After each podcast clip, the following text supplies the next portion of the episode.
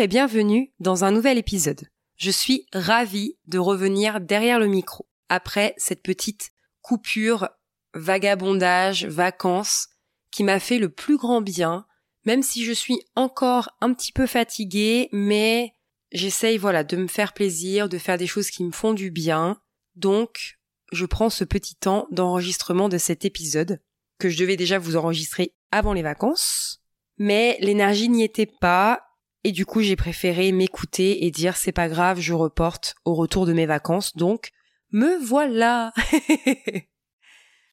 Aujourd'hui, je souhaitais te parler de simplicité avec les enfants et plus précisément en termes de possession matérielle. Comment revenir à l'essentiel dans une chambre d'enfant, sachant que ça peut être une très grande source d'encombrement, de nombreux jouets qui s'entassent partout, une corvée pour tout ranger, un budget plombé par trop de besoins créés souvent inutilement, j'en passe et des meilleurs. J'en avais parlé déjà vaguement dans l'épisode 1 sur mon cheminement personnel vers la simplicité, puisqu'avant même que mon fils soit né, je ne souhaitais pas que l'on s'encombre de choses inutiles.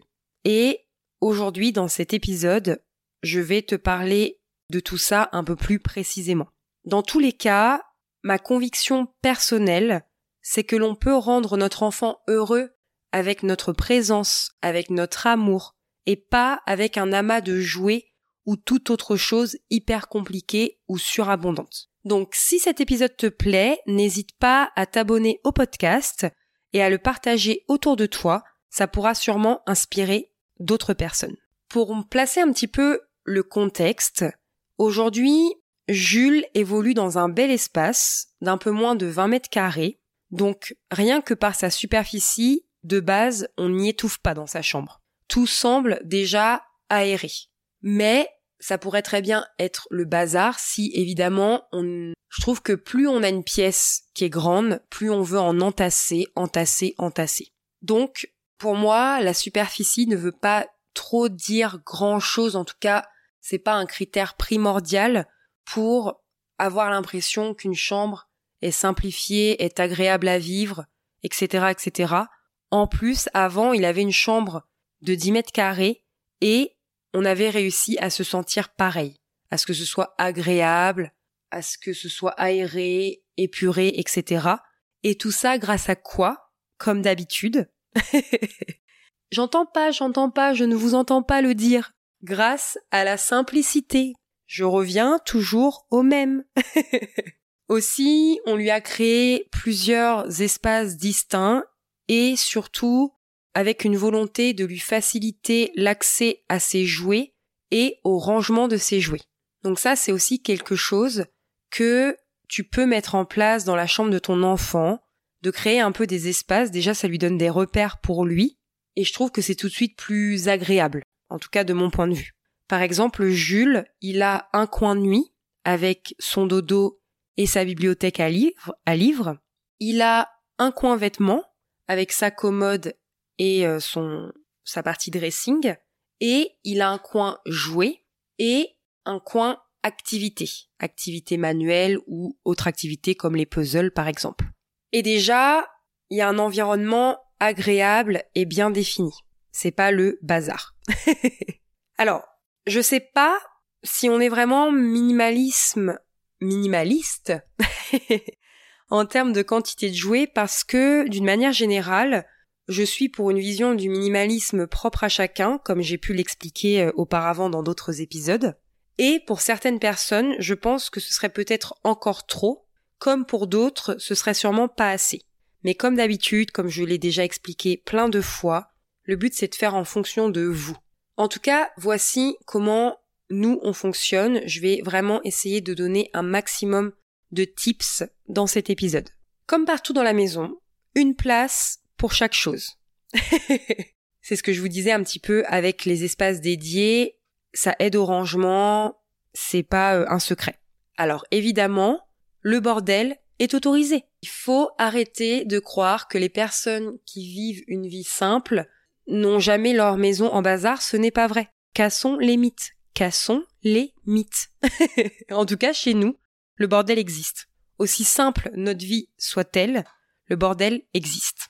Et en plus, ça permet aussi à l'enfant de s'exprimer, de jouer. On va pas lui dire tu joues dans un petit carré de 5 sur 5, s'il te plaît, sans que ça déborde. Et puis, ben, on range après. Et évidemment, pareil, je vais casser un mythe tout de suite. Parfois, Jules n'a pas envie de ranger. Voilà. C'est pareil. C'est comme tous les enfants, c'est comme tout le monde, même nous, en tant qu'adultes, parfois on n'a pas envie de ranger.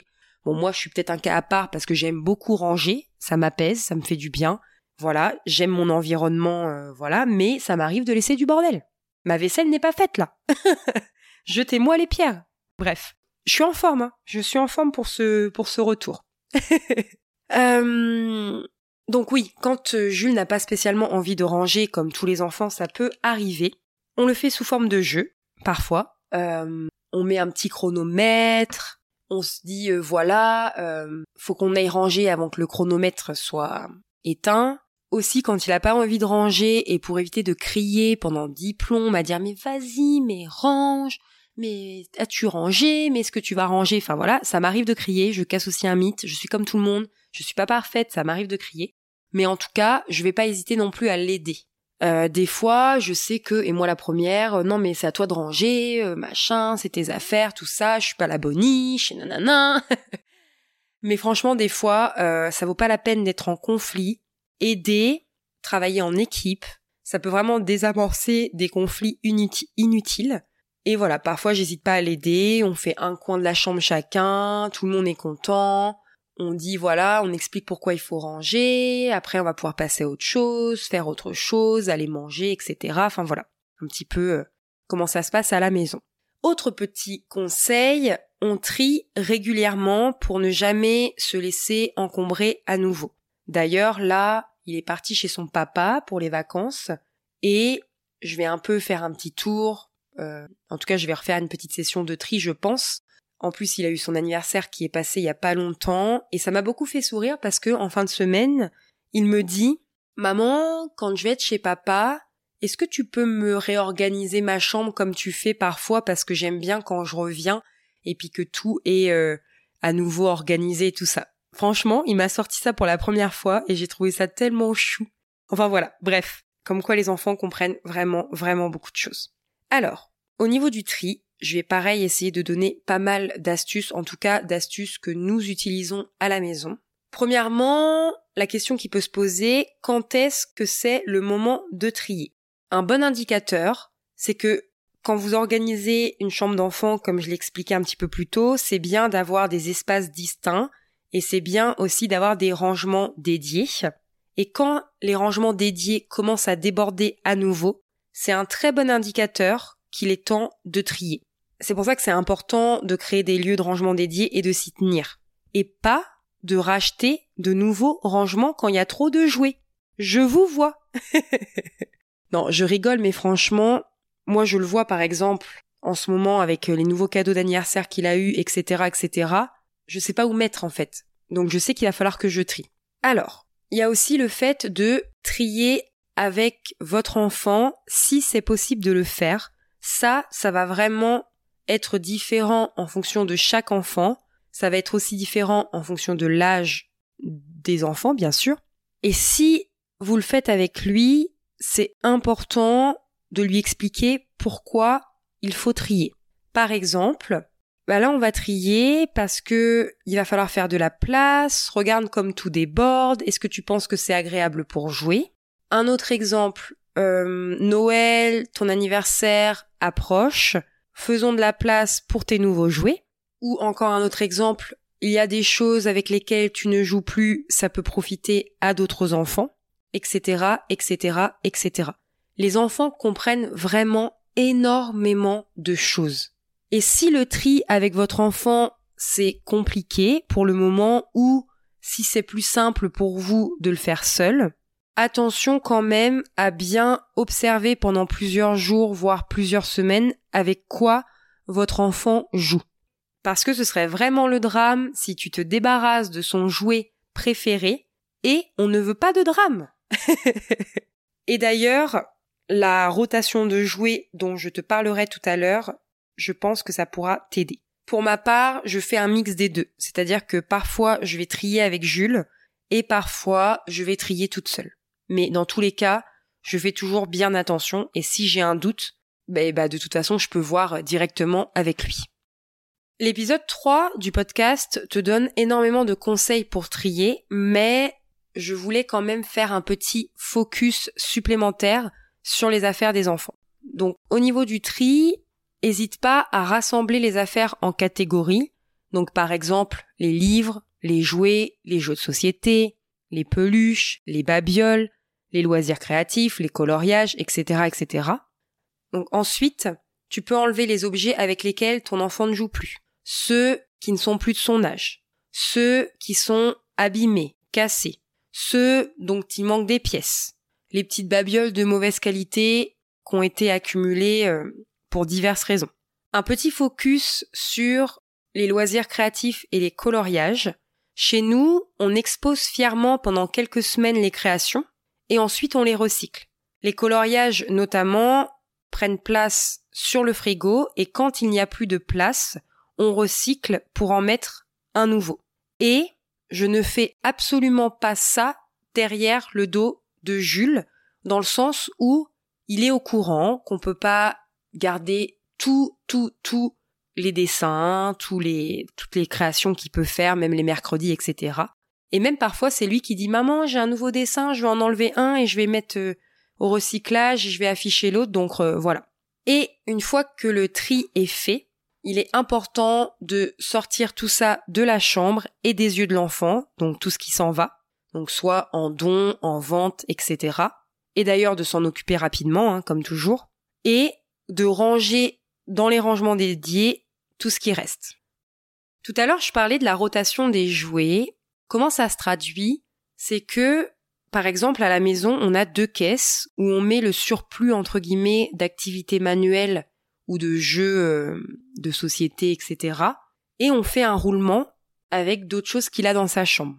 Donc là, par exemple, il va avoir telle activité sur son étagère d'activité. Il va s'enlacer.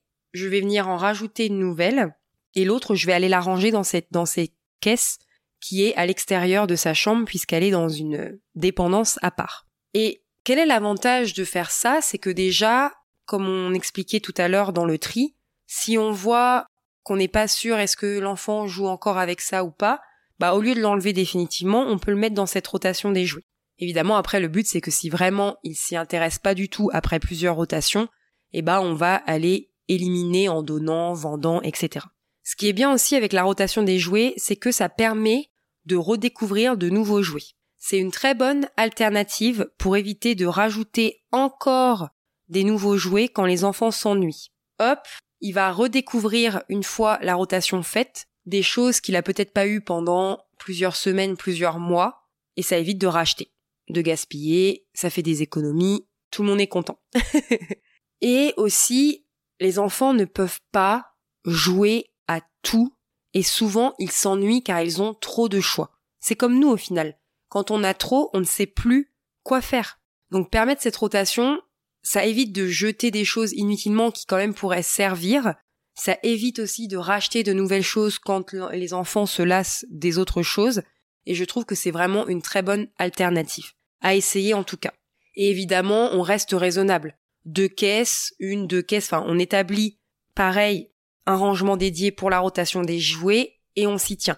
À un moment donné, il faut pas non plus que ça serve à entasser, entasser ailleurs et à s'encombrer ailleurs. En ce qui concerne l'achat de jouets, chez nous, on a défini quelques règles, donc je vais vous les donner en exemple, à vous de définir les vôtres.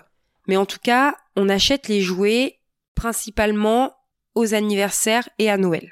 Alors, pourquoi je dis principalement? Parce que il y a la vraie vie, entre ce qu'on aimerait faire et ce qu'on fait, il y a des différences, et ça je me tiens toujours à être hyper transparente dans tout ce que je partage, ou en tout cas de le faire au maximum.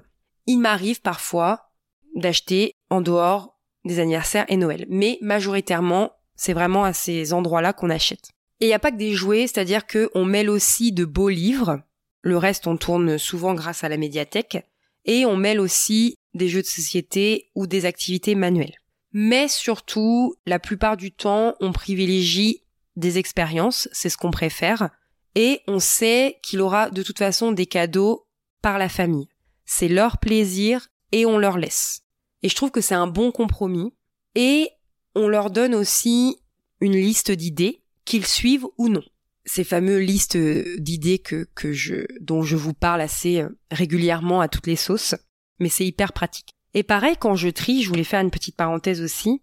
Avec le temps, je me suis vraiment détachée de la valeur sentimentale de un tel lui a offert ça, on peut pas s'en séparer, etc. Personne ne m'a jamais enterré dans un jardin pour ça. Après voilà, les objets à valeur sentimentale, j'y reviendrai dans un épisode dédié parce que, comme j'expliquais dans, dans l'épisode 3, c'est avec le temps et vraiment avec un long processus de désencombrement derrière soi qu'on arrive avec plus de facilité à ne plus voir tout le temps cette valeur sentimentale autour des objets. Parenthèse étant fermée, je poursuis ce que j'étais en train de dire. En termes de quantité au niveau des achats, j'ai pas de nombre précis à donner, mais ce que je sais, c'est que on réduit la surabondance. Je suis sûre, quasiment à 100%, qu'on dépasse jamais les 5 cadeaux. Et encore, je pense que je suis large. en tout cas, nous personnellement, parce qu'après, c'est sûr que il en a par la famille.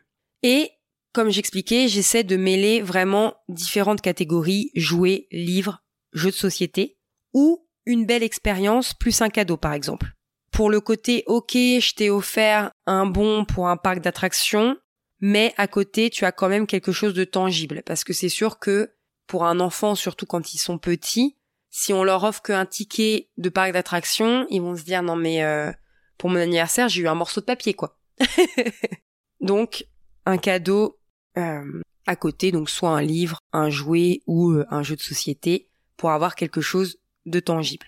Et pour clôturer un petit peu toute cette partie euh, au niveau des jouets, la question qui se pourrait se poser, c'est qu'est-ce que tu fais, Clémence, quand Jules te réclame quelque chose? Je vais répondre très franchement, comme d'habitude. Alors parfois, je vais céder quand c'est raisonnable ou que j'ai envie de lui faire plaisir. Et parfois, je lui explique pourquoi c'est non. Et qu'on peut, par exemple, demander au prochain Noël ou au prochain anniversaire, ou alors qu'il a déjà la même chose à la maison. Alors parfois il va comprendre, parfois il va faire du boudin et puis ça va passer et puis voilà, hein, c'est la vraie vie, euh, c'est comme chez tout le monde. Hein.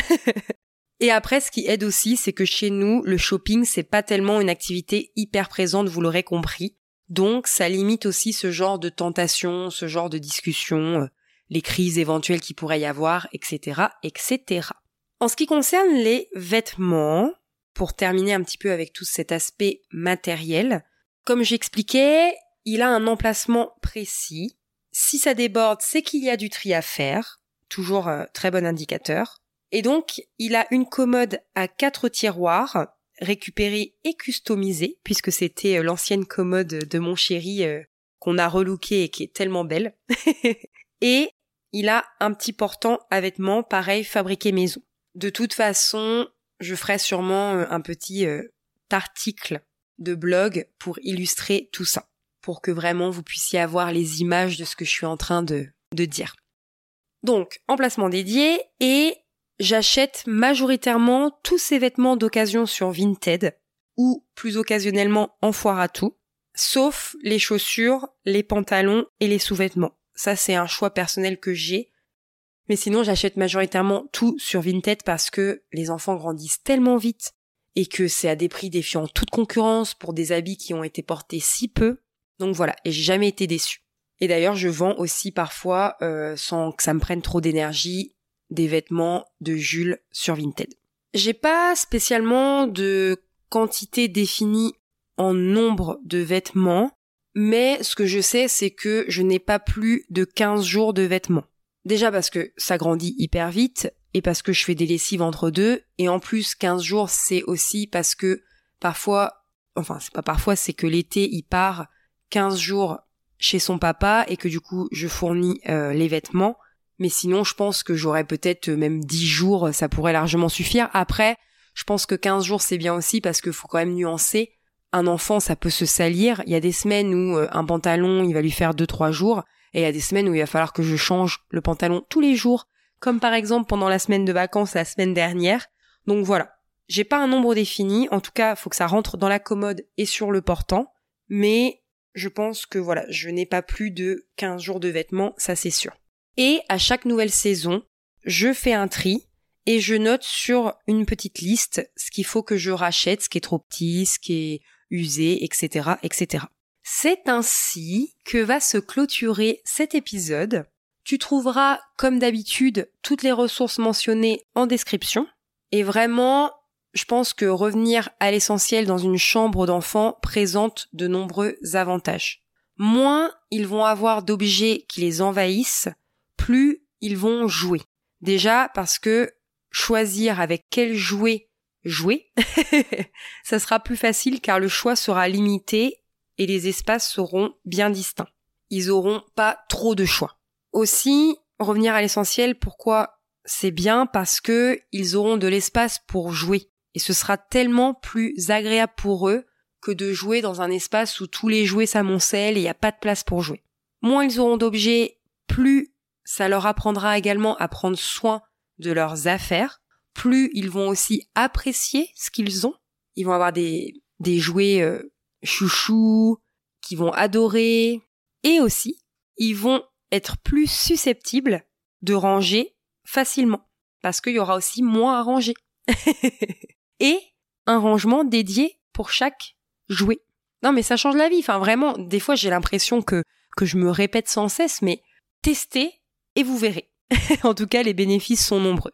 Dans le prochain épisode, je vais aborder encore un thème par rapport aux enfants, puisque je vais aborder le thème, entre guillemets, de mener une vie simple avec des enfants. Et ça change tellement la vie.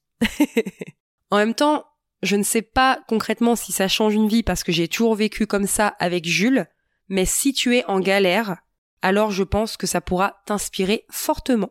Donc n'hésite pas à écouter le prochain épisode également. Merci d'avoir pris le temps d'écouter cet épisode jusqu'au bout. J'espère qu'il t'a plu, que ce nouveau format un peu plus court t'a plu. N'hésite pas à le partager autour de toi et à laisser ton avis sur Apple Podcast ou Spotify. Tu peux également suivre toute l'actualité du podcast sur mon site internet rubrique podcast et sur le compte Instagram clemessereine.podcast. Tous les liens sont en barre d'infos. À très bientôt pour un nouvel épisode.